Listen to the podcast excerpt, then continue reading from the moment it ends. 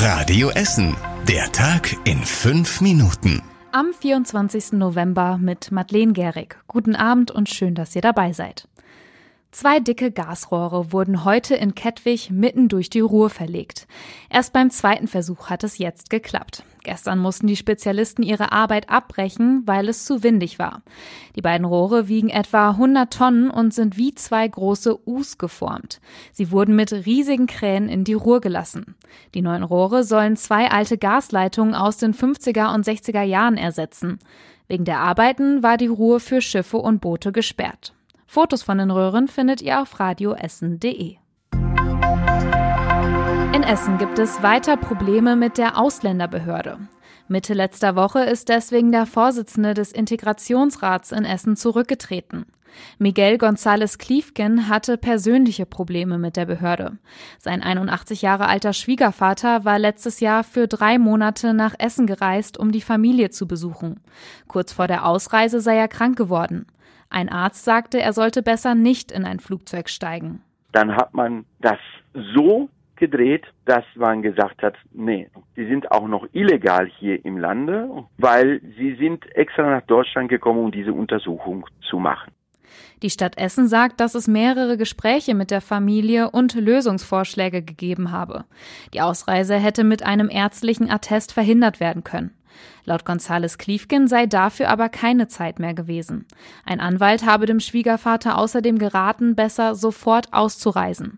Vorherige Vermittlungsversuche habe er nicht in Erinnerung. Mit seinem Rücktritt zieht er jetzt die Konsequenzen.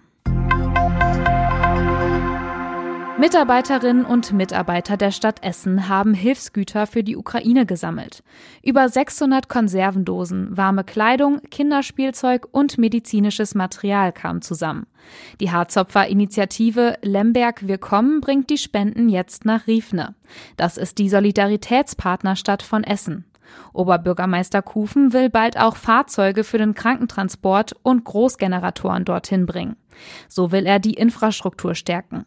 Letzte Woche hatte es den bisher massivsten russischen Raketenangriff auf die Ukraine gegeben. Seitdem hat die Stadt Probleme mit der Elektrizität, Wasserpumpen und Heizsystem. Der Bürgermeister dort hatte deswegen dringend um Hilfe gebeten. In Kupferdreh fließt jetzt der Deilbach am Marktplatz und am Bahnhof vorbei.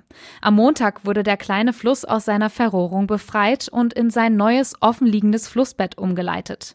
Die Offenlegung ist das Herzstück der Sanierungsmaßnahmen im Kupferdreh, sagte Umweltdezernentin Simone Raskop. Noch in diesem Jahr soll es eine offizielle Einweihungsfeier geben. Jetzt soll auch noch das Ufer begrünt werden. Der Deilbach-Umbau in Kupferdreh kostet mehr als 12 Millionen Euro. Der Essener Winterdienst ist startklar. Die Saison läuft offiziell seit Anfang des Monats und geht bis Ende März. In diesem Jahr stehen 30 Streu- und Räumfahrzeuge bereit. Am Betriebshof liegt Streusalz für 10 Tage im Dauerbetrieb. Sollte es länger schneien, bekommen die Entsorgungsbetriebe schnell Nachschub. Die Sohle für glatte Straßen stellen sie selbst her.